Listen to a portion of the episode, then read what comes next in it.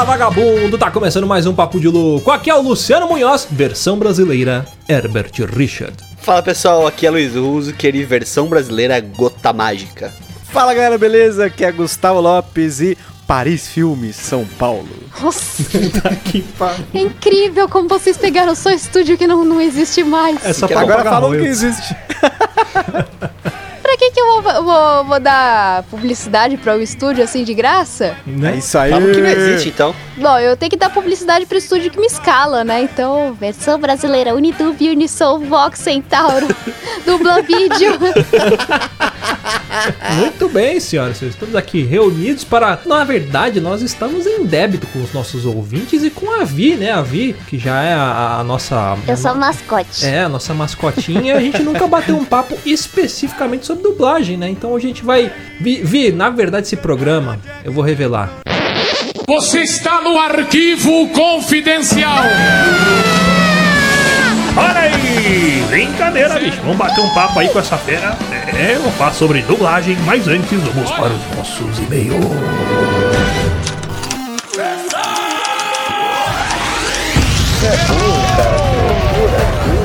Você é burro. Que coisa absurda.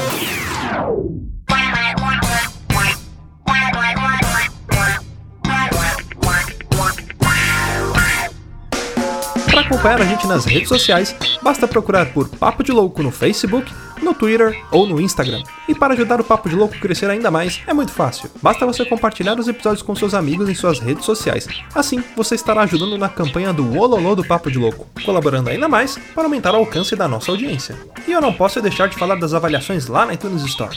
Deixa lá suas 5 estrelinhas e um comentário bem bacana. Lembrando que as avaliações serão lidas neste quadro. E para o ouvinte que deseja nos ajudar financeiramente, você pode colaborar através do PicPay, do Padrim e de doações lá no PayPal. Qualquer contribuição é muito bem-vinda e dependendo da sua contribuição, você pode ganhar recompensas e brindes exclusivos do Papo de Louco. Para você que está chegando agora, lembre-se de assinar o nosso podcast. Ele é gratuito, está disponível lá na iTunes, Spotify e principais aplicativos desta mídia para smartphone.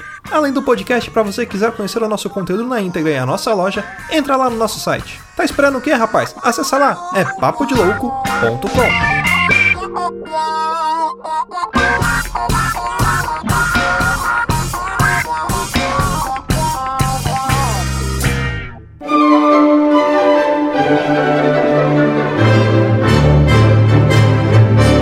Muito bem, senhoras e senhores, vamos então para mais um quadro de leitura de meios, recadinhos da informação. E hoje estou aqui com ele, o homem mais inteligente que eu conheço, depois de todas as outras pessoas que eu conheço, Thiago Souza. Filha da puta, Ah, eu agora, né? Normal, acontece. né? Então, assim, tirando, tirando quem é inteligente, sobra eu. Então, É, é, então. Como é que você tá, meu querido? tudo certo, nada resolvido, tirando o que tá ruim, tá bom. E... Que tá bom, bom não tá, mas que tá ruim, aí parece que ia melhorar, parece que piorou, né? É que é 2020 não, não- você não pode esperar muita coisa, né? Nem de você, nem do mundo. Então, 2020 a gente É. tá aqui só, só cumprir tabela. Eu acho que assim, ano que vem, 2021, tinha que contar como 2020 de novo. Tipo, anula esse ano. Volta a ser 2020 ano que vem. 2020.2, né? É, tipo, 2020 lá do B. Plus.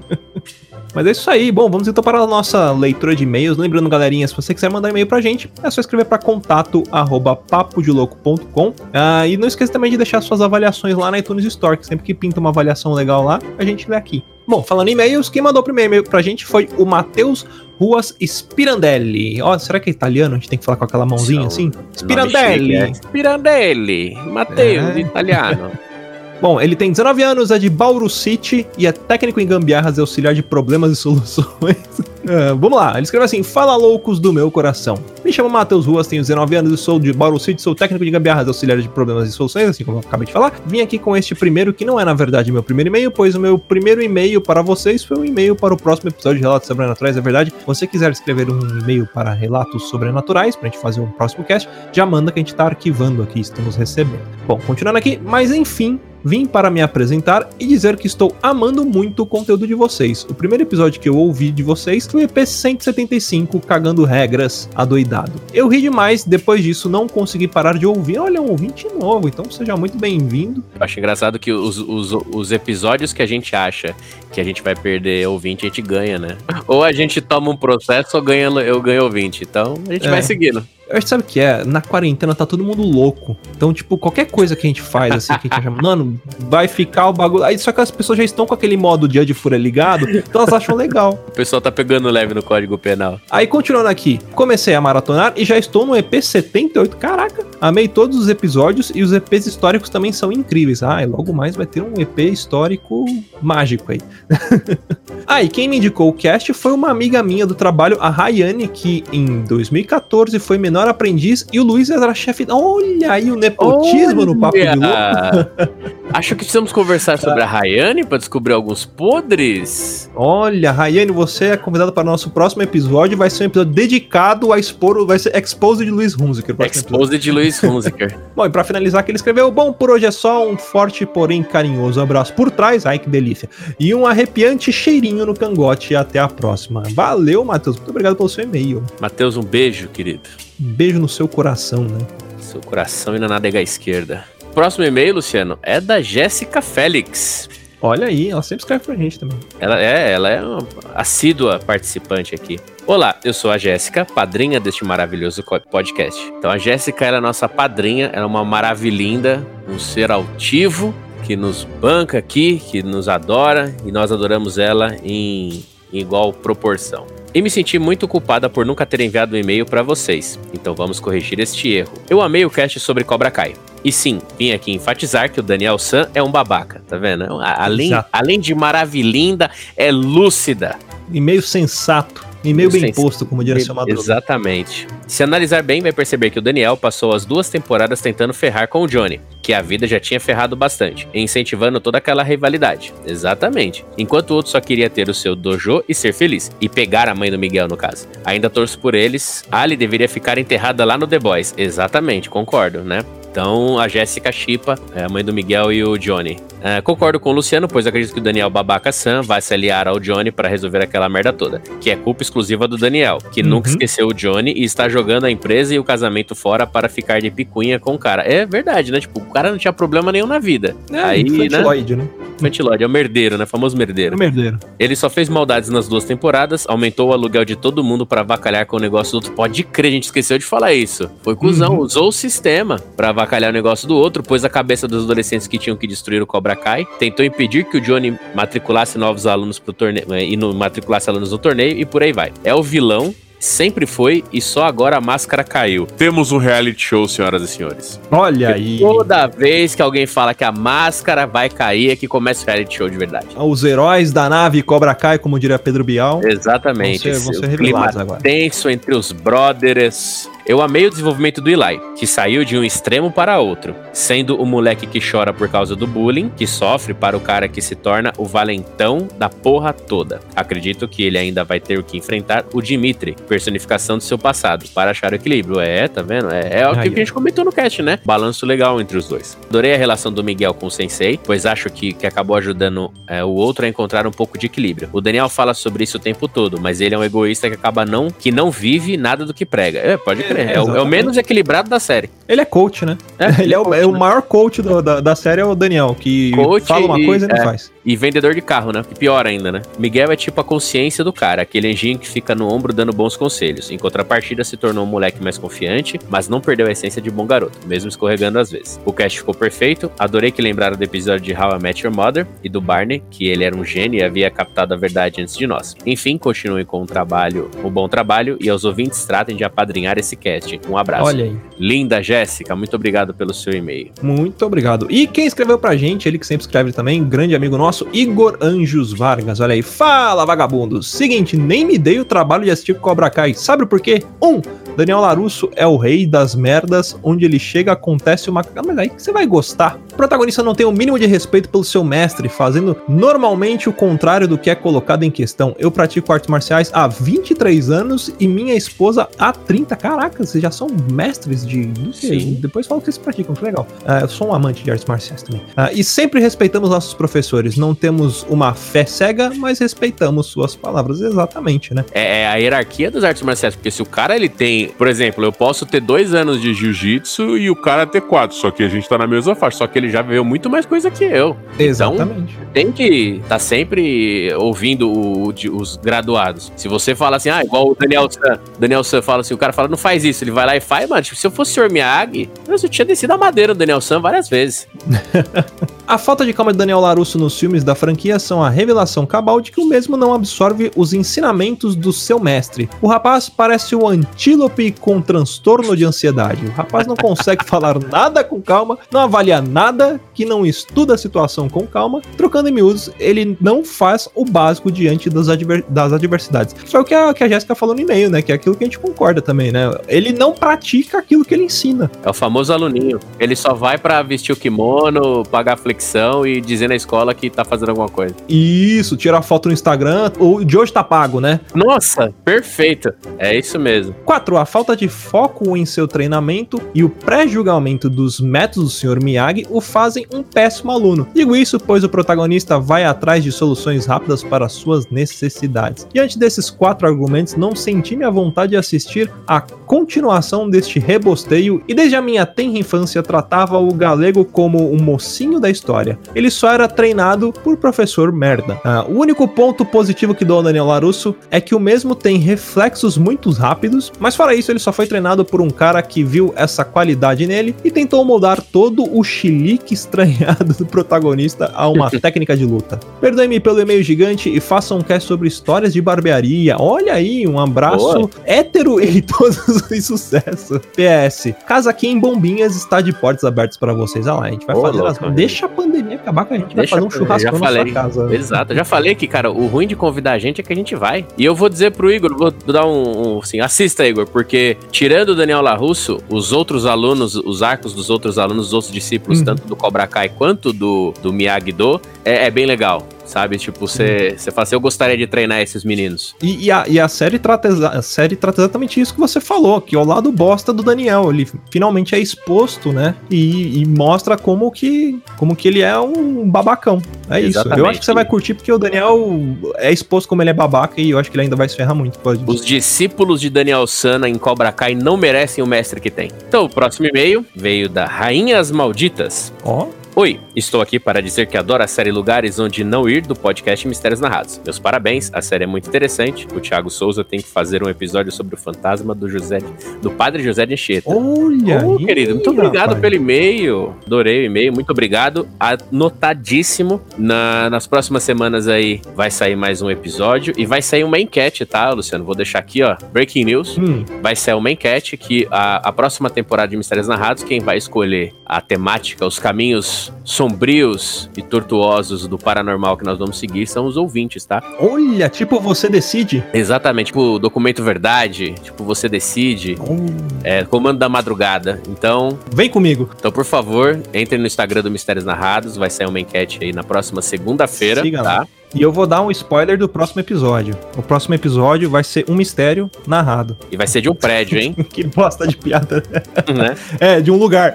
De um lugar. Vai ser de um lugar. Então vamos chamar aqui, o Luciano também, falar dos nossos madrinhos e as nossas padrinhas, tá? Um caloroso abraço e um beijo no coração do Brendon Marinho, do Cleiton Medeiros, Deberson Nascimento, Diego Carlos, Diego Cruz, Fabiana Gonçalves, Gustavo Leitão, Geiso Guilherme, Jéssica Félix, João Paulo Gomes, Jonathan Big John, Cleober Santos, Juan Pablo de Oliveira, Thiago César, Thiago Sacramento e Victor Guedes. E, Luciano, como é que faz pra padrinhar o nosso podcast? É só você acessar lá padrim.com.br barra Papo de Louco ou lá no PicPay, só procurar Papo de Louco lá no nosso arroba. Ah, lembrando que quando você é padrinha aqui com seus valorosos cinco talkeys, vamos dizer assim, você não está apadrinhando somente o Papo de Louco, mas você está aju- ajudando também na hospedagem do Gambiarra Board Games, do Omoshiroi e do Mistérios Narrados. Então, você na verdade está apadrinhando quatro grandes podcasts aí que você tanto ama. É tipo promoção, você paga um e leva quatro. E também os padrinhos, e, e, aliás, os madrinhos e as padrinhas, né, que apadrinham a gente aqui. Quem quiser, a gente manda o link para fazer parte do nosso grupo seleto do WhatsApp, que é onde a gente bate papo, manda bom dia, manda o bom dia do Morão lá, bom dia, né, pra galera, essas coisas a gente troca uma ideia, fala sobre, sobre e toda quinta-feira, né, Thiago, tem tem, tem Toda quinta-feira tem o áudio, tradição, tradicionalíssimo áudio de quinta-feira do grupo do, do Papo de Louco no WhatsApp. Então, se você quiser fazer parte disso, né, e trocar ideia, dar sugestões de temas, enfim, conversar com a gente, só se tornar um padrinho. Se você já é padrinho, e eu acho que todo mundo já deve ter o link, mas se você é padrinho e não tem o link, manda e-mail pra gente que a gente manda pra você, porque às vezes o, o- a gente colocou já pra mandar direto pelo padrinho ou pelo PicPay. E às vezes pode cair na caixa de spam, ou eles não mandam, enfim, vai pra um en- endereço errado. Mas manda e-mail pra gente que a gente manda o link pra vocês lá ah, pra fazer parte desse grupo aí. Então fica aqui nossa gratidão a todos os padrinhos. E agora chega de bate-papo, bora pro cast, Thiago. Pau no gato, sem massagem, sem dó. É isso aí, Wood in the Machine, pau na máquina, nós que voa pro chão.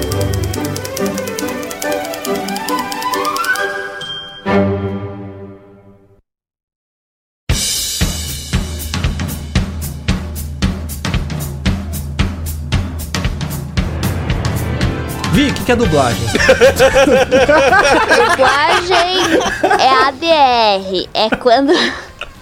É quando você substitui o áudio de uma língua pra outra. É, agora eu vou falar uma coisa que eu já vi muita gente achar ruim, assim, de pessoas que falam, e a gente não quer cometer esse mesmo erro. Porque existe dois tipos de trabalho de voz. Vocês têm a dublagem e a voz original. Dois, existe vários, existe um Olha monte. só, já falei bosta. Existe localização, voz original, locução. Então vai lá, começa aí, já define aí, porque a gente não sabe nada. Ai, ai, localização é pra games.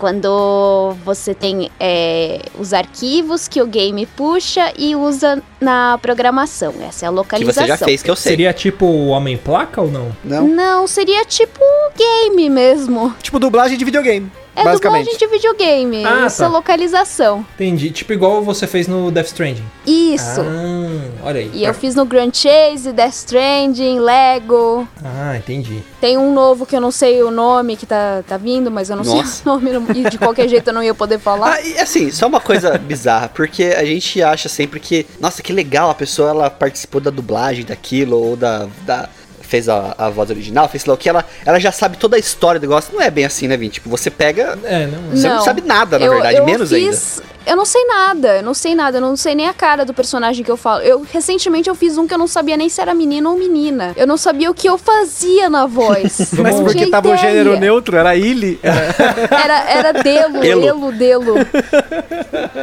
Mas vamos, vamos fazer o seguinte, pra gente organizar. A gente começa a falar um pouquinho sobre os tipos de dublagem, pra gente entender. Acho que tem muita gente que não sabe, eu mesmo não sei. Eu só já ouvi falar, ah, tem voz original, tem, sei lá, dublagem que você faz que não é voz original, e na minha cabeça só existia isso, que é que a gente tava começando a falar. É, voz original são dois tipos de voz original que faz: estilo japonês e estilo ocidental. O que que seria o... Estilo ocidental, os animadores animam em cima do que foi gravado. No estilo japonês, eles não deixam o ator de voz ter tanto poder sobre a produção. Então eles, eles fazem uma voz guia entre eles, os, os produtores e tal. E os, os voz original, os atores de voz vão fazer depois que já foi animado. Então é como se fosse uma dublagem sem língua prévia. Rick Mori é- é- foi assim, né? Ele foi primeiro gravado, se eu não me engano, as vozes, e depois foi feito o desenho em cima da Toda voz, né? a animação é, ocidental é feita primeiro as vozes, depois a animação. Caramba. Eu, eu achava que era só alguns casos, caramba.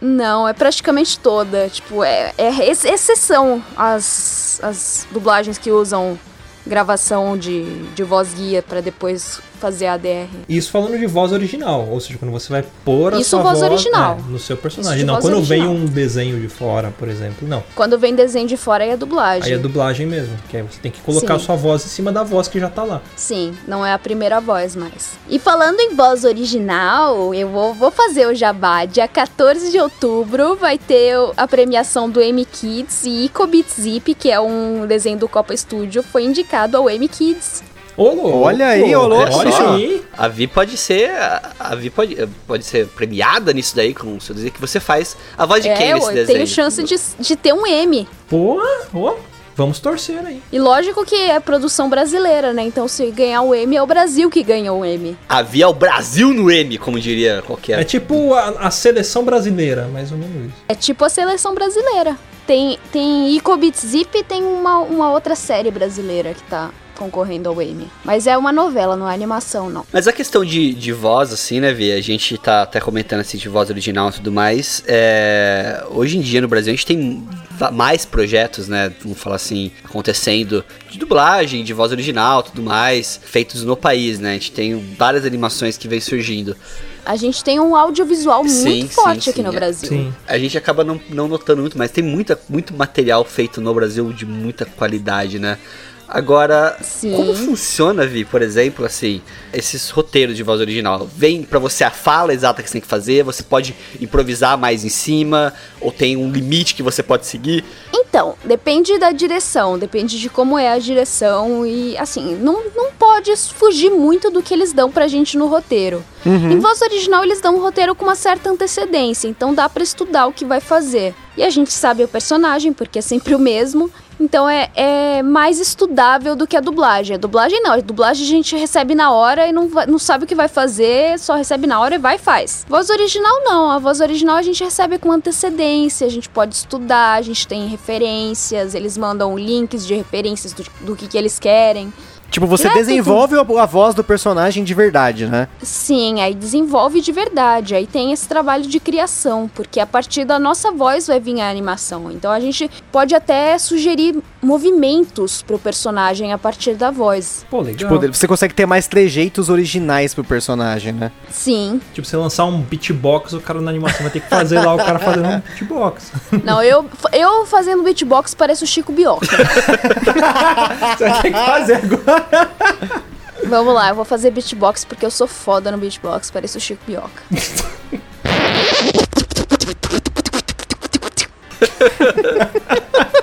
Chico Bioca, Olha, quem sabe faz ao vivo. Eita, Ó, Vi, brincadeira.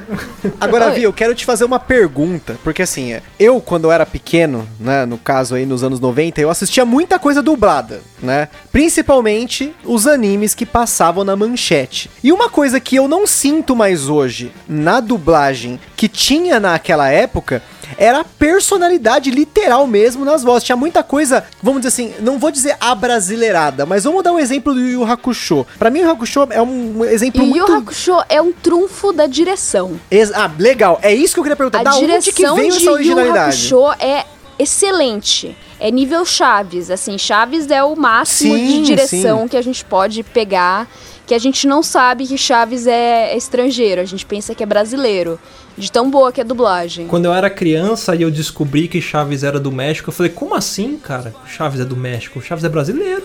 É do México, É. mas a gente acha que é brasileiro, né? De, de tão boa que tá a adaptação Uhum. do texto, a dublagem, tudo. Então, no caso aí, é a direção que fez a diferença da gente colocar as coisas do, Yu Yu, né?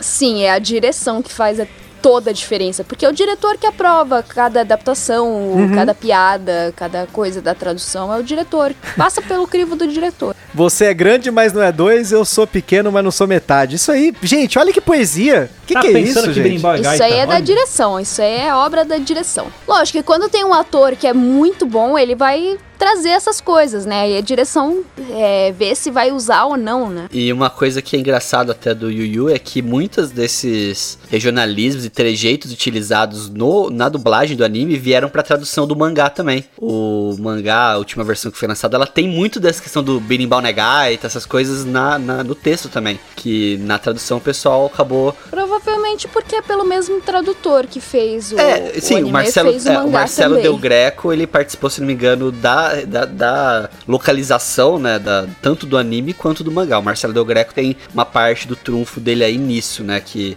é, hoje ele trabalha na JBC e fez parte dessas duas dessas duas vindas de Yu, né? Tanto do mangá quanto do anime. A gente tá falando da liberdade, agora sim, você falou que dublagem é mais complicado, né, Vi? Mas é, a parte de, de localização é pior ainda, né? Nossa, localização você não tem nenhuma informação do produto original. Você só tem o som e acabou. Como que funciona? Porque, tipo, a galera fala, ah, eu vejo partes do filme, eu não vejo o filme. O que que geralmente você recebe de, de material pra você dublar? Depende do, do, que, eu, do que eu faço. Se é uma, um projeto muito aguardado, hot shot muito grande, eles censuram pra não ter vazamento. Então, às vezes, vem su- literalmente só a boquinha do personagem. Tudo escuro e um, um buraquinho com só a boquinha do personagem. É um glory hole. Sim, um glory hole da dublagem. É, Deve ser foda, né? Porque, tipo, é lógico, né? Pra você que é, que é a sua profissão, que você já faz isso há muito tempo, já é um pouco mais simples. Eu fico imaginando como é que eu vou. Porque quando a pessoa vai falar, sei lá, ela- você vê pela linguagem corporal que ela vai se mexer, ela vai falar. Mas imagina, tipo, tá só a boca de repente. É, isso é, isso é muito ruim. E é na localização nem isso tem, é só o som e acabou. É só, só o som e o gráfico. A é wave tipo um lá. maluco com uma, um porrete, ele grita, vai! Fala! E aí ele dá nas suas costas e você tem que falar, fala, é isso. Mais ou menos isso. Agora, ó, uma, uma outra pergunta referente a isso, né, de, de adaptação e tudo mais, é o porquê, eu não sei se você, se você sabe o porquê disso. Quando a gente assiste um, um filme, o que, que eu gosto de fazer? Eu, eu gosto de, às vezes, ver dublado, só que mesmo assim eu coloco a legenda. Por quê? Porque eu moro no- praticamente num zoológico, então tem cachorro latindo dos vizinhos, os vizinhos saem brigando, sai tiro, o cara do leite passa na porta de casa. Então, às vezes eu perco o áudio, porque eu gosto muito de, de, de ver coisa dublada. Mas quando eu não tô conseguindo ouvir, eu leio. Por que que toda vez que tem números de referência, em inglês, por exemplo, o cara fala, ah, ela tá a 100 metros. A dublagem foi, ah, ela tá a 200. E na legenda tá, ah, ela tá a 150 metros. Por quê? Porque a gente adapta pelo sistema métrico, que não é usado o sistema métrico nos Estados Unidos, né? Não, mas mesmo metros, mesmo tipo, vai, vamos supor que não seja, no caso da legenda e da fala. Ele falou 100 metros, na legenda tá 200 metros. Será que é por conta da dicção? É na tradução e às vezes quem faz a legenda não é o mesmo que traduz pra dublagem. Fora que na dublagem tem muita adaptação pra caber na boca. É, assim. Ah, é isso que eu queria saber, que é como se fosse. Como se fosse uma música, né? Você tem que encaixar as sílabas ali, né? Sim, tem que encaixar tudo. Se não encaixar, não, não vai. O negócio sobra, falta. É, porque pensa assim, fale a palavra 100, 100. Aí você fala em inglês, 100. Tipo, você não consegue encaixar o 100 É. dentro de um Aí 100, você tem que encaixar, né? tipo, 300. É, você tem que falar. 300 encaixaria num 100 ali. É, É, mais ou menos. Imagina. Não, se quando é 100 e 100, a gente fala uns 100. Tipo, um 100. Aí Ah. 100. Tem uns macetes que a gente usa, né? As bordeadas que a gente faz bastante.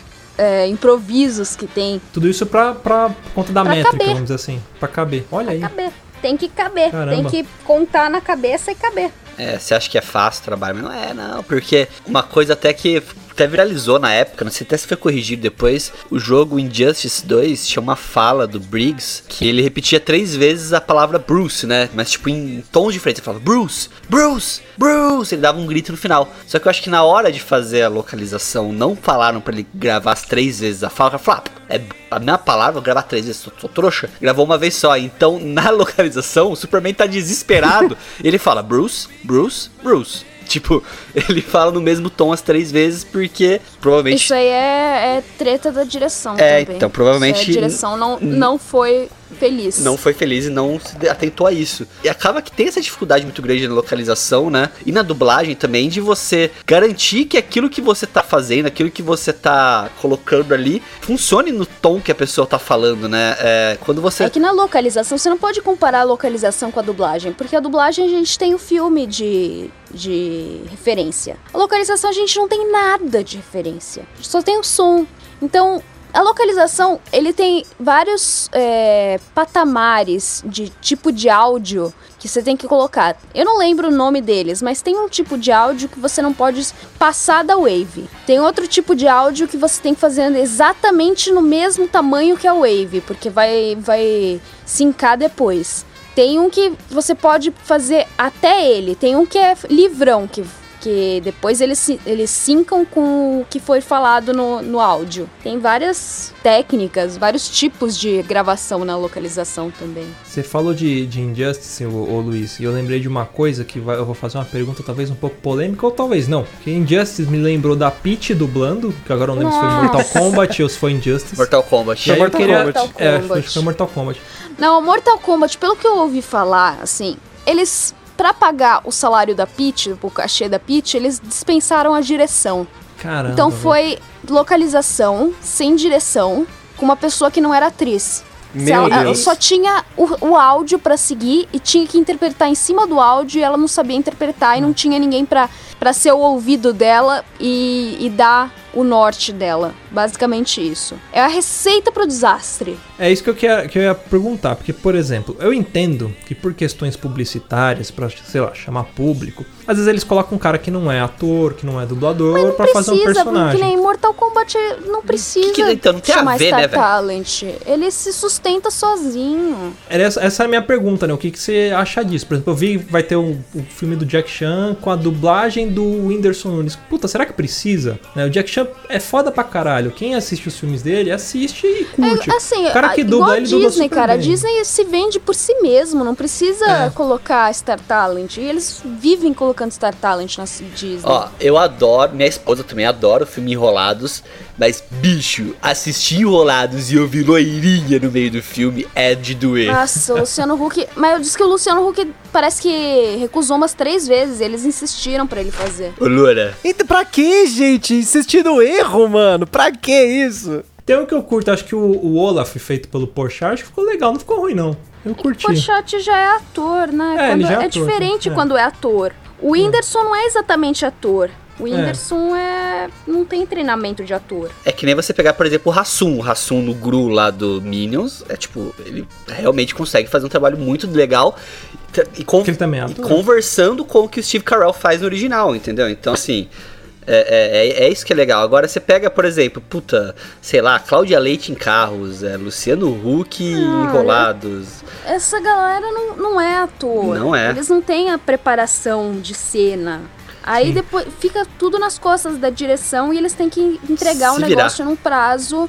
E assim, a gente faz 20 anéis em uma hora. Anel é a nossa unidade de medida. Lá no Rio de Janeiro eles chamam de loop. Aqui em São Paulo é anel. E a gente faz em uma hora 20 anéis. Esse é o standard do mercado. Aí eles têm que fazer 20 anéis em uma hora, não consegue, não consegue pegar, não consegue fazer. Então eles gastam uma puta grana de produção, além da grana de marketing em cima dos caras, que eles, eles cobram tipo 10 vezes mais do que um dublador pra fazer um, um trabalho ruim, sabe? Acaba sendo mais um gasto do que um investimento, né? Não é investimento, porque não vai ficar bom, o pessoal vai falar mal. Uma outra pergunta, assim, a gente sabe mais ou menos o caminho das pedras. Tipo, ah, beleza, para uma pessoa ser um profissional da, da área de, de dublagem, o que, que ele precisa fazer? Ele tem que, sei lá, ser um ator e tirar DRT. Mas como que é essa jornada? Tipo, imagina eu, assim, amanhã eu vou acordar às 6 da manhã, vou tomar um ônibus com destino a ser um dublador. O que, que eu preciso fazer? Quando falar ah, ator, mas é qualquer ator. Não, você tem vários jeitos pra tirar o DRT. Você tem é, se formando numa escola que é credenciada no MEC, que agora o MEC eu acho que não existe mais. É, é, é isso que eu ia perguntar. Ministério Ou eu posso, tipo, fazer um curso de teatro aqui no meu bairro. Instituto e Universal "Pronto, eu Brasileiro." Ator. É. Se o curso for credenciado no MEC ou tiver é, parceria com o sindicato, aí pode. Se for qualquer curso livre, não. Entendi. Então tem que ser um curso reconhecido. Você pode também com- é, comprovar a experiência. Tem uma, um certo tipo de experiência que o sindicato de cada estado pede, parece é, cinco peças, não sei quantas horas, mais uma prova. Aí você comprova a experiência. E mais uma banca avaliadora. Eu fiz curso de áudio, eu não tirei meu DRT por, por relaxo, mas eu, eu fiz curso de. E aí, esse meu curso, ele- a gente fez uma prova e essa prova ela era válida pra, pra tirar DRT, tinha experiência comprovada do curso e tudo mais. Então é isso, você tem que ter essa experiência ou fazer esses tipos de cursos que são, são É. reconhecidos. né? Curso técnico ou faculdade. O processo pra tirar o DRT é aquilo, né? Você vai no sindicato ou tem Não, vai no. Ministério do Trabalho. Quando Ah. eu, eu me formei do Eu fui direto no Ministério do Trabalho e tirei o DRT lá. É, geralmente o pessoal que tá na, na escola de, de ator, por exemplo, já tem um encaminhamento. Mas o DRT pra fazer dublagem é um, é um específico ou é o de não, ator é o de ator já- só. Mas depois que você termina, você não tem domínio da técnica da dublagem, porque dublagem é uma técnica. É, eu vejo, eu vejo, por exemplo, tem pessoas que eu sei que são excelentes dubladores, mas eu não sei se eu, se eu acharia uma, um excelente ator. Até alguns não, que eu já vi que eu reconheço precisa, a voz. precisa necessariamente ser um bom ator pra ser dublador. Mas eu, eu acho que você quis dizer é mais na linguagem corporal, né? É, se o cara dizer, não né? tem técnica de corpo, aí já é outra coisa, mas tem É que ser isso, ator e uhum. tem que ser um bom ator pra ser dublador. Não, é isso que eu quis dizer. É lógico que na entonação, na fala, o cara tem que ser fudido em todas as áreas. Mas eu digo mais na, na interpretação mesmo, corporal. Tem uma coisa que me deixa muito triste, é que a maior parte dos grandes estúdios da época que eu gostava muito de assistir conteúdos dublados, eu vou ser sincero, hoje eu assisto muito pouco conteúdo dublado, mas a maioria deles fechou. Inclusive, o único estúdio de dublagem que eu visitei e eu fiz uma reportagem nesse estúdio como repórter mirim pro Zapping Zone em 1999 foi no estúdio Master Sound, que ficava aqui em São Paulo. Eu descobri que ele fechou em 2009, olha que triste. Que eles dublaram a primeira temporada de Pokémon lá e, inclusive, eu dublei um Pokémon como parte da reportagem. A gente ficou quase 5 horas no estúdio, os caras tentando fazer com que eu falasse a fala do Mr. Mime. E aí, no fim das contas, eu consegui. Mas, poxa, olha, eu conheci o dublador do Ash, do. do ah, ou melhor, desculpa, eu conheci o dublador do Brock, da Misty e do Miau, Olha. que estavam no dia lá e eles me deram várias dicas de dublagem. Foi muito legal. Episódio 734, quando aparece o Mr. Mime, é Augusto. Então, e, e foi muito legal porque foi, eu aprendi muita coisa naquele dia, por mais que eu era pequeno na época, tal, eu tinha o quê? Tinha uns 10 Era anos, capeta 9 ainda. anos, sei lá.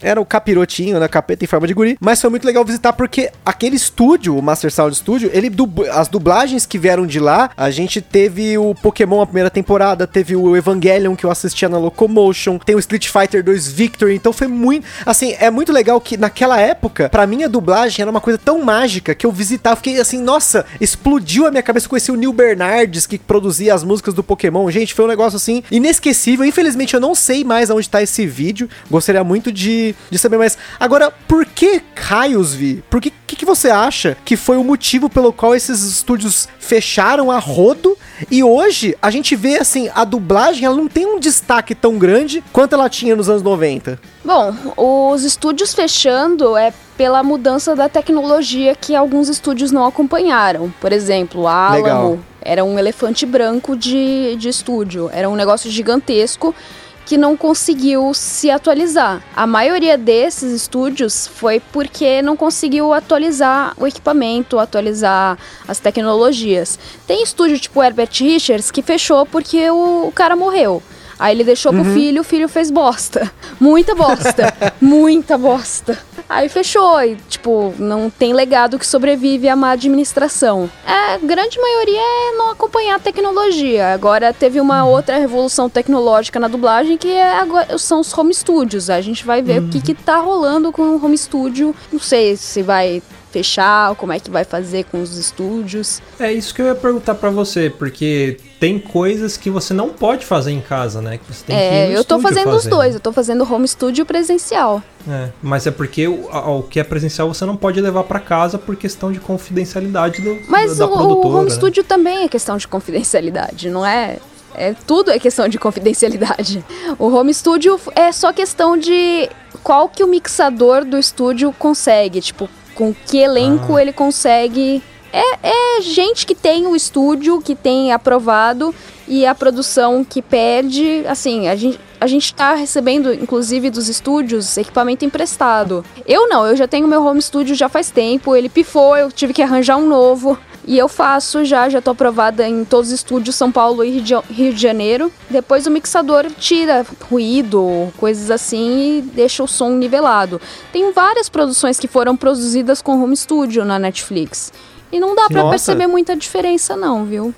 O que, o que que compõe o home studio? Porque eu realmente eu não sei o, o que que tem. Ó, o meu home studio, eu vou falar por mim. O meu home Tá bom. studio tem uma interface, uma interface controladora, um microfone. O PC é dentro do armário para não fazer barulho da ventoinha. O espaço, ele é tratado assim, tem o difusor de ambiência no microfone, que parece um cubinho de Minecraft, e eu fico dentro de uma cabaninha feita de edredom e cobertor.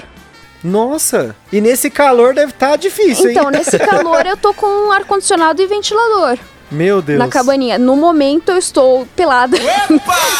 Aê, podcast é pra isso, gente. Vai 35 pontos de audiência agora. Não, mas é Sabadaço. Sabadão. Eu, eu- Ai, eu não tô pelada, não tô pelada. Tipo, eu tô, eu tô com menos roupa do que o habitual. Todos E estamos. com ventilador na minha cara. Porque eu tô na minha cabaninha, dentro dela. E faz um calor de 45 graus aqui dentro. Não, eu tô de lingerie, tô de short, lingerie, tá bom. Eu uso top também, parece que eu tô, tô indo pra ginástica. Ah, então. Não, o tranquilo. de calor que tá, a gente tá suando igual se estivesse na ginástica, isso é fato. É, eu- É. então, a gente sua que nem se estivesse na ginástica. E é nesse. Queimando no home studio eu faço tudo. Faço stream, produzo vídeo, faço tudo. Produzo Aliás, já música faz o- agora. o- os jabazão do Domingão do- da Visão. e Ah, tem o Domingão faz da aí. Visão. Então, É. o Domingão da Visão, eu não sei se eu vou continuar no YouTube, cara. O YouTube tá Ô, te louco. boicotando, né? O meu? YouTube tá me boicotando, ele me deixou em Shadowban de novo. É a terceira vez que eu tô em Shadowban do YouTube. Bora pra Twitch. Então, aí eu tô querendo fazer o Domingão da Visão na Twitch agora. Bora. Ô, Lô, boa. O YouTube eu vou deixar pra memes e músicas. Pra memes que não se levam strike e música, né? Ô, Pro, Porque pra quem não viu, gente, a Vi fez um sucesso recentemente com uma música que ela fez, que ela tá com uma peruquinha rosa. gente, quando eu vi o vídeo, eu falei, meu Deus, esse vídeo vai bombar. Deu cinco minutos, tinha, sei lá, uns 5 mil views. Eu falei, gente, já era. Agora o bagulho Não vai, bombou, vai ele, longe. ele tem a- quase, a quase a mesma visualização que os cheat trap que eu faço. Ah, mas, pô, os Mas cheat traps são sensacionais, cheat pô. trap, é que eu fiz um, o último foi não foi nem cheat trap, foi cheat funk. Cheat Se MPB. chama se chama orgia satanista. cheat MPB quem faz é o Skylab. Louco. Tem que fazer um shit gospel. Cheat go Nossa, cheat gospel. É uma boa fazer cheat gospel. Eu não sei como que eu vou fazer, porque no, no cheat funk que eu faço, eu, eu louvo Satanás. No cheat gospel você, sei lá, expurga o satanás, uma coisa assim. É, Faz um exorcismo, né? Mas o Gusta gosta porque é o tipo de música que ele ouve de verdade. Então, Eu ouço, aí normal. dessas músicas fofinhas eu tô pra lançar outra. Tô esperando só Demorou. o produtor mixar a voz. Ele Por mandou favor. uma prévia, eu fiquei, ai, que legal, tá ficando tão legal, parece tão. É tão chiclete essa música de novo. Ó, mas ó, eu quero deixar aqui, ó, Vi, você. Pri... Gente, ó, o Luiz já deu a letra aí. Porque eu gosto de músicas, no geral, bem diferentes, assim, do normal. é né, lo-fi. pessoal Essa gosta de nova é ouvir. Lo-fi. Então, eu gosto muito de lo-fi, mas tem um estilo de música que eu amo, que é o estilo de música Shibuya Ki, que é um estilo de música que foi criado lá no Japão nos anos 90, na cidade, lá no, no- no distrito de Shibuya, Shibuya né? é uma delícia, adoro E, Shibuya. e- e, gente, tem uma. Ó, se vocês não conhecem, procurem aí. Depois, acabou o cast, você vai lá no YouTube e escreve assim, ó. Serani Poji. S-E-R-A-N-I, Serani, P-O-J-E. E procura uma música que chama Octopus Daughter. Essa música, eu juro pra você, teve uma semana que eu ouvi umas 40 horas dessa música em loop.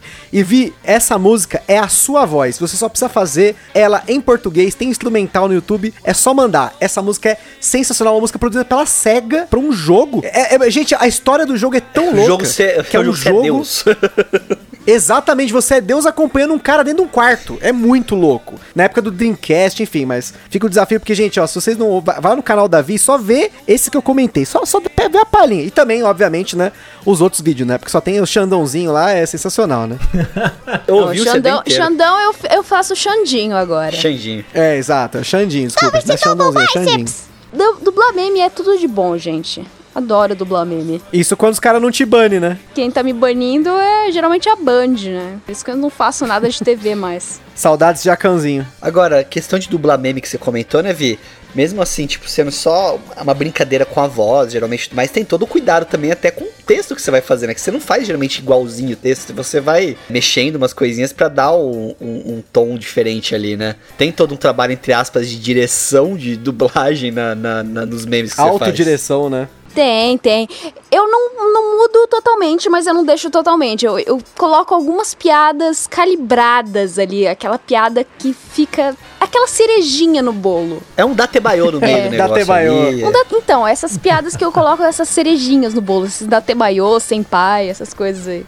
Agora, uma pergunta curiosa, que eu já passei por isso, na- só que na parte de edição.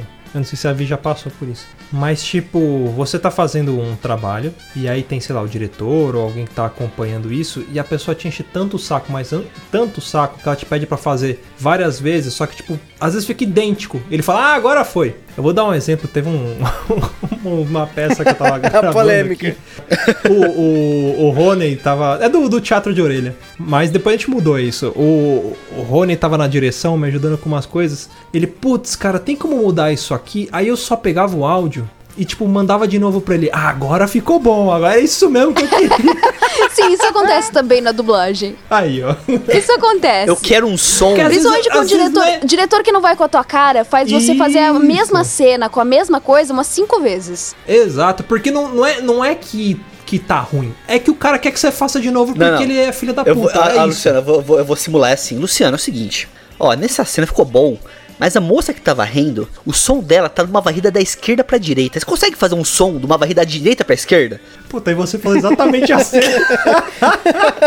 Meu, essa daí a gente não vai esquecer nunca mais. Puta que pariu. Ai, meu Deus. Tem como colocar uma pessoa muda no meio da, da, da fala? tipo, Não. Não. Tem que conseguir falar pra fazer. Inclusive, a gente dubla só reação. Que nem. Aí. Teve um filme chinês que eu fiz no... faz um tempo. Já, já deve ter lançado, eu já posso falar dele, que faz muito tempo que eu fiz. Que eu fazia um bonequinho de madeira que ele só tinha reação. Ele não falava nada, era só reação do começo ao fim. Nossa. Ah, é verdade, tem umas coisas assim, né? Teve um dia que você, tava conversando com a gente, que você falou que você só foi gravar, acho que, é, reações, expressões, né? Que não era fala, Que nem né? é, esse do Angry Birds que eu fiz, que é a voz original. Era só reação. Voz original de Reage só aí pra reação. gente. Ah, reação, tipo, ah, ah, essas coisas. E é difícil isso, né? Porque não é, não é assim, tipo, você tem que ter bastante criatividade e ser muito bom, né? Pra Sim. você fazer Você reações. tem que imaginar tudo. Não E- tem nada pra você ver. Você, você fez um grito, hum, mas esse grito que você fez, o personagem tá com uma camisa amarela, vamos fazer de novo?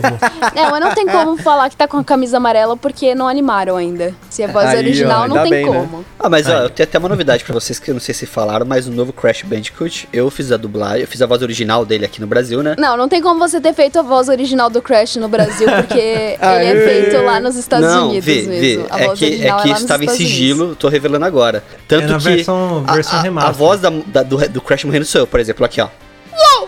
Tipo, foi, eu- fui eu que fiz. É, Tem parecido.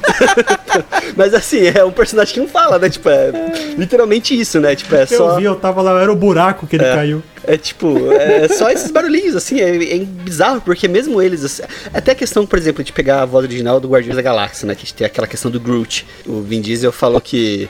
É o Vin Diesel original, não o Vin Diesel brasileiro. Ele falou que na- no roteiro vinha, tipo assim, I am Groot, e tipo, o sentimento daquele I am Groot pra ele, sabe? Tipo, pra ele é, colocar a, a carga dramática naquilo. Deve ser muito bizarro Sim. você trabalhar dessa E forma. isso é a voz original, a gente faz. O Angry Birds foi todinho assim. Fazer reação tal sentimento. Fazer reação tantos segundos de tal sentimento. E você vai tentando, tipo, trabalhar naquele personagem que você não conhece, né? Basicamente, você não sabe nem como que aquela reação, às vezes nem como aquela reação vai ser utilizada também, né, Vi? Fica toda essa incógnita, você vai ter que ir trabalhando aquilo na sua, na sua imaginação muito também, né? Trabalho de Sim, é dublagem. co- completamente a, imaginação a voz original. E muitas vezes acontece de você na imaginação, você fala, nossa, vai ser assim. Aí você vai ver o trabalho e fala, nossa, mas essa cena usou pra isso? Esse áudio, tipo, foi assim, foi assado? Não, Não? o que a gente imagina é o que vai. Ah, tá. Nossa, que bom. É assim, por exemplo, o Icobit Zip, enquanto a gente tava fazendo as coisas, o diretor de animação tava junto com a gente. Ah. Então ele esboçava expressões, esp- esboçava esquema de movimento que a gente fazia. Então, muitas das coisas que acontecem no desenho a gente fez na gravação, literalmente. Tipo, expressões. Eu faço várias caras quando eu tô fazendo voz original e dublagem. É, eu vejo que tem é, muitos é, dubladores e tudo mais, não só fazem caras, mas também até movimentos e. É, expressão, Expressão corporal, corporal inteira da toda, Ico né, eu da fiz cena. na gravação. a Ico é literalmente, além de baseada em mim, na época que eu tava com o cabelo mais parecido com o dela, a expressão corporal dela inteira foi baseada na minha.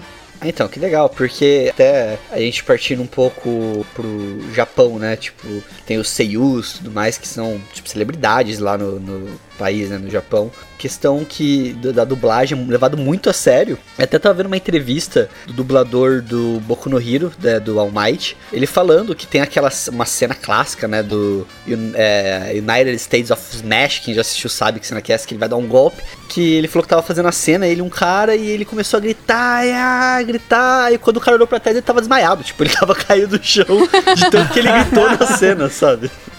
acontece. É. Já teve algum acidente de eu, estúdio, já, Vê? eu já fiquei já fiquei chapada de oxigênio em cena. Oxi! Ô, louco. É, tipo, oxigênio dá pra chapar de oxigênio, né? Se você fizer a respiração é, ficar muito forte, muito pesada, você você fica tonto, você começa a ficar chapado. É, e o verdade. personagem era asmático, então eu tinha que fazer a respiração. então eu fiquei chapada de oxigênio. Caraca. Você falou de oxigênio, agora veio uma pergunta na cabeça. Você faz algum tipo de tratamento de manutenção de voz? Tipo, sei lá, antes de Faço. dublar, faz um aquecimento? Eu faço aula de O que que voz faz? com uma cantora lírica. Nossa, então a minha Canta voz uma música lírica tem- agora, vai! não, não pode, já passou das 10. É isso, Ah. né? Quebrar as taças. É, então, eu, é que eu tenho muito, muita potência vocal. E os vizinhos reclamam, né? Não, a, a Vi realmente, ela canta, sabe cantar, tem toda a entonação, toda. Eu tô tentando entrar numa banda. Domingo vai ter teste da banda. Eu vi que você fez uns testes também, né, pra uma outra. Não, é, Ou é, a mesma, ainda? é a mesma. É que foi na época da pandemia, né? É, aí teve a pandemia, teve que miou, aí eles vieram com um projeto novo, aí eu tô Bactéria, filha entrando de puta. novo. Vamos, vamos ver se dá, né? Vamos ver se rola apresentar ao vivo, que eu tô com saudade dos palcos. Além do- desse tratamento que você faz de, de aula, de voz e tudo mais, faz aquecimento? Faço. Ou tipo, Toda, chega toda hora, quando, quando eu acordo, antes da, da escala também, eu faço um pouco. É que eu, eu cheguei num ponto que eu consigo fazer o aquecimento vocal pra dentro. Eu não preciso ficar. Que isso, na verdade, é pra, pra articulação. Na questão vocal, eu consigo dar o espaço, consigo expandir a laringe, tudo sem, sem mostrar, sem, sem aparecer nada. Tipo, você tá no ponto de ônibus e tá fazendo aquecimento e ninguém percebe, mais ou menos isso. É, mais ou menos isso. Eu fico parecendo um sapo enquanto eu tô fazendo isso, porque minha, minha garganta vai, sobe e desce. Mas eu tô aquecendo. Rubber. Não, mas a gente falou tanto, tanto das, da dublagem em si, mas a gente não chegou nem a comentar todos os, os trabalhos da vida. Vi que trabalhos que você pode falar pro pessoal, que muitas vezes as pessoas já provavelmente já te ouviram e não sabem que é a sua voz, né? É, é bem provável que não saibam que é minha voz. Ico Beat Zip, que é esse que tá, tá pra ganhar Amy, eu faço a Ico, que é a protagonista. Ninjin, eu faço o Flink, que é uma das três crianças protagonistas do, do desenho, que é Ninjin, a Kai e o Flink. Aí eu faço o Flink, que é um sapinho mágico.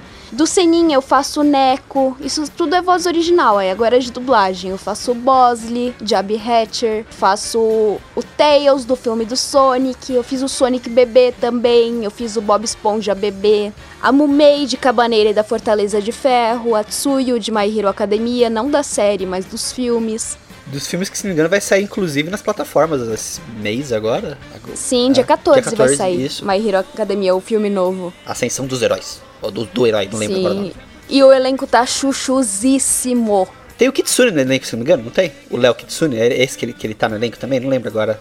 É, o Léo Kitsune tá no elenco. Que já saiu a lista do elenco do, do segundo filme. Mas é, eu vi, e assim, questão de é, dessa pandemia e tudo mais, né? Ai, essa pandemia, vamos voltar no tema. Dificultou, melhorou ou ficou a mesma bosta a questão de trabalhos pra você? É bom, bom não tá, mas falaram que ia melhorar agora, parece que piorou? Então, piorou. Piorou não porque eu não consigo fazer, mas é porque o volume de produções diminuiu. Tá tudo pausado lá e o que se pausa lá, pausa aqui também. Sim. Então tá vindo pouca produção pra cá. Mas as produções que estão vindo eu tô fazendo. Eu imagino que produção de filmes, de séries, por conta do elenco, né, do distanciamento social, eles não estão gravando. Mas, por exemplo, produção de, de desenhos, de animações, isso também tá acontecendo? Eu imagino que o cara poderia fazer, sei lá, parte do, do projeto de animação na casa dele e, e trabalhar com equipes remotas, né? Não tá rolando, não. Principalmente no Japão, né? Que o pessoal é muito rigoroso com isso. Aqui no Brasil também. É difícil você conseguir fazer uma sequência, porque a animação, posso estar falando muita bosta, muita groselha, mas assim, não é uma pessoa que faz do começo ao fim. Tem uma pessoa que faz uma parte, a pessoa Exato. que vai lá e faz, sei lá, a parte de. O cara desenha de- só o olho esquerdo do Goku, É, por exemplo. O cara que é, é especialista, em especialista cabelos, sei lá. mas cada um tem uma parte tipo, de cenários, parte de personagem, parte disso, de aquilo, de retícula e tudo mais. E é difícil você conseguir fazer todo mundo trabalhar em sintonia sem estar junto, né? É complicado. Em qualquer trabalho, né? É complicado você conseguir sintonizar as tarefas e a progressão do trabalho à distância. E produções novas tá vindo pouca também. Dublagem A distância a gente tá conseguindo fazer também. Quem tem equipamento melhor tá rolando. E dublagem, por exemplo, você fala a distância, né, no home studio. Mas quando você grava, é, uma coisa que eu sempre tive dúvida, que eu já vi momentos diferentes, né? Por exemplo, já vi dublagens em estúdio que tava, sei lá, dois dubladores fazendo a mesma cena em conjunto, né? Tipo, interagindo na cena. Vozerio, geralmente. Isso. E às vezes cenas que tava, sei lá, um, depois o outro gravava outras falas e depois juntava tudo. Quando que é decidido, tipo, em que momento que usa esse, cada um cada um desses tipos de forma? É assim, cada um tem a sua hora e grava sozinho. Mas tem algumas cenas que, tipo, de ambientação, tudo, que se grava tudo junto, gravava, né? Hoje em dia não grava mais, por causa da pandemia. Não, não pode colocar mais de três pessoas. Até menos, uma pessoa já, já é demais no estúdio. Que tem gente que nem tá fazendo presencial. Aí junta, tipo, um monte de gente e faz vozerio, faz a, é, a ambientação de um restaurante, faz a ambientação de um parque. Não, e vozerio é uma coisa muito engraçada. Era, né? Uma coisa muito engraçada de ser feita. Porque eu colocava easter egg, eu colocava piada interna, eu colocava meme em vozerio. Eu fazia, eu fazia o que eu queria no vozerio. Hum, Vai ser todo misturado ali, né? Ninguém vai ouvir. Eu falei pelo amor de Madoka, já falei. Já contei piadas de português em vozerio. Já xinguei professores antigos que eu fiquei com, com Xinga o ressentimento. diretor da, da, da dublagem. Já, já rolou, já rolou. Caralho. Só que não foi xingamento, foi um filme de Natal e o cara falou assim: Ah, agora a gente tem que dar presente pro nome do diretor. Já rolou umas coisas assim. A gente, a gente faz o que a gente quer no vozerio. É, ninguém vai entender nada, é depois mesmo direito. Ninguém vai Fica pra escutar, você. ninguém vai pegar, ah, vou escutar o vozerio pra ver o que, que os dubladores estão falando. Então a gente faz tudo o que a gente quer. É, é momento de diversão, o momento do vozerio. É tipo a sala de descompressão que tem algumas empresas, é o vozerio na dublagem, é isso. É, mais ou menos isso. Vozerio de briga, eu adoro vozerio de briga. adoro! Vai, vai, vai! Uh, eu não deixava! Porra, xingou a mãe. Exatamente, rola. Vixe, vixe. Vixe! Tem um vozerio que era o filme Sinais. Eu não sei se é vozerio ou se, foi a- se é uma captação que, que pegaram. Acho que no filme Sinais, que tá, tá rolando uma cena e de repente a mulher fala: Ô Neuza, vem ver isso aqui! Tipo, no meio do filme. É assim. vozerio isso, isso. Isso é vozerio. Apesar que, assim, vozerio, lá nos Estados Unidos eles pegam o- os vozerios, não, não necessariamente eles gravam, às vezes eles pegam de, de banco de som. E teve uma série que era ambientada, não sei onde, medieval, não sei o que lá, e o cara tava falando meio litrão de Skol. No Game of Thrones teve um vozerio uma hora que o cara gritou um vai Corinthians, se eu não me engano. Não, a gente, a gente zoou bastante no vozerio, mas o pessoal lá de fora também faz isso. É, então, tá, tá, tá no mesmo. Falando em também em outros profissionais e tudo mais, existe algum dublador que você admira e que você ainda não teve oportunidade de dublar? É, por exemplo, eu sei que você, você é amiga do Briggs, né? É. Já, já fez alguns trabalhos. É, eu- Até até próprio- memes eu, eu chamo É. ele pra, pra participar dos memes às vezes. Mas tem outra, outra pessoa que fala, putz, esse cara, eu queria fazer tanto um trabalho com ele e ainda não tive essa oportunidade. Orlando Drummond. Olha, Nossa. e eu queria dizer pra você que o Orlando Drummond tá aqui com a gente, ele tá aqui do meu lado, ele vai E falar ele não com pode você. mais dublar, cara. Ele tá com 100 anos. Teve até bloco de Ele não carnaval anda dele. mais. Eu queria, eu queria fazer alguma coisa junto com ele, pô. Sacanagem. O Orlando Drummond, ele é, ele é fantástico, né, cara? Até hoje, eu acho que se botarem alguma coisa pra ele fazer, ele faria com muita Ah, qualidade, ele né?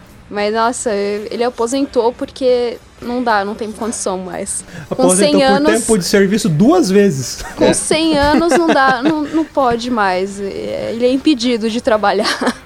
É, Ele já não pode brincar com Lego, né? Lego é de 2 a 99. Ele não pode mais brincar com Lego também. Caralho, Gustavo. Não, mas ele é é recordista do Guinness, cara. Mais tempo dublando um personagem foi ele com o Scooby-Doo. E ele teve o direito de escolher quem que sucederia ele. Sim. Que ele Puta, que escolheu o. Briggs. O Briggs também tem um, um baita carinho com ele, né? Sim, o Briggs foi aluno dele, né? Foi tipo. Sim. O Pilo. Como se ele fosse padrinho de dublagem do Briggs. Olha Minha só. madrinha na dublagem é a mãe do Wendell. A família inteira dele é dubla- é, também trabalha com dublagem. né? Quase Ele, a família irmã. inteira. Quase. Ele tem mais outros dois irmãos que não trabalham. é, mas tem ele, a Úrsula. Úrsula, o Ulisses que trabalham na dublagem. Aí tem mais outros dois que não trabalham na dublagem. E, e questão do, do Drummond que a gente tava conversando aqui, impressionante, né? Tipo, como ele criou a imagem dos personagens que ele dublou e tudo mais e ficou tão marcado, né? Que, assim, quem sucede não pode. É engraçado isso. Você é um personagem que você tá assumindo e você não pode mexer nele por conta de todo o peso histórico que tem aquele personagem, né?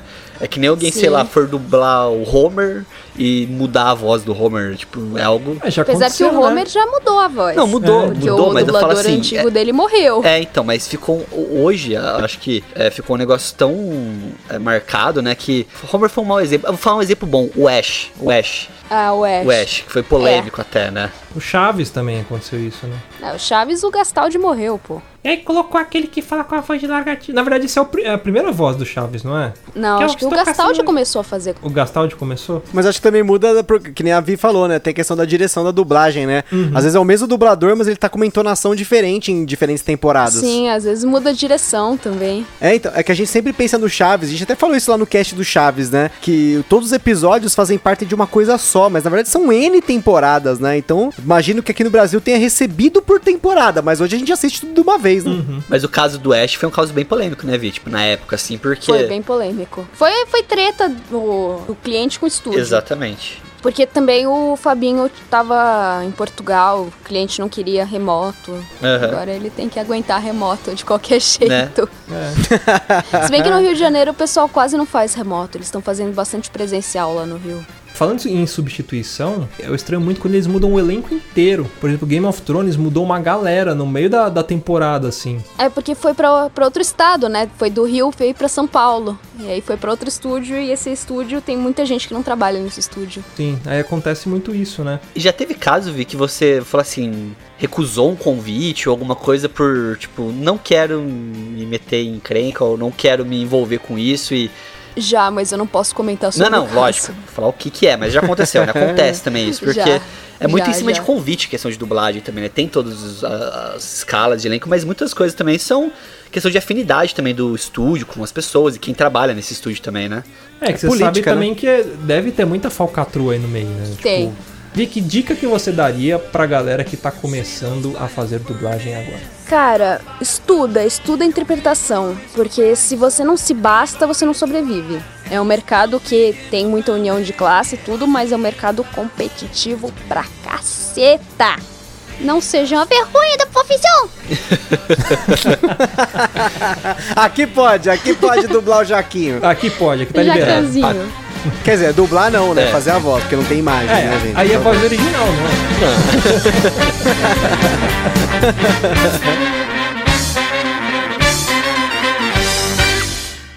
Quer ouvir mais? Acesse papodelouco.com ou assine o nosso podcast.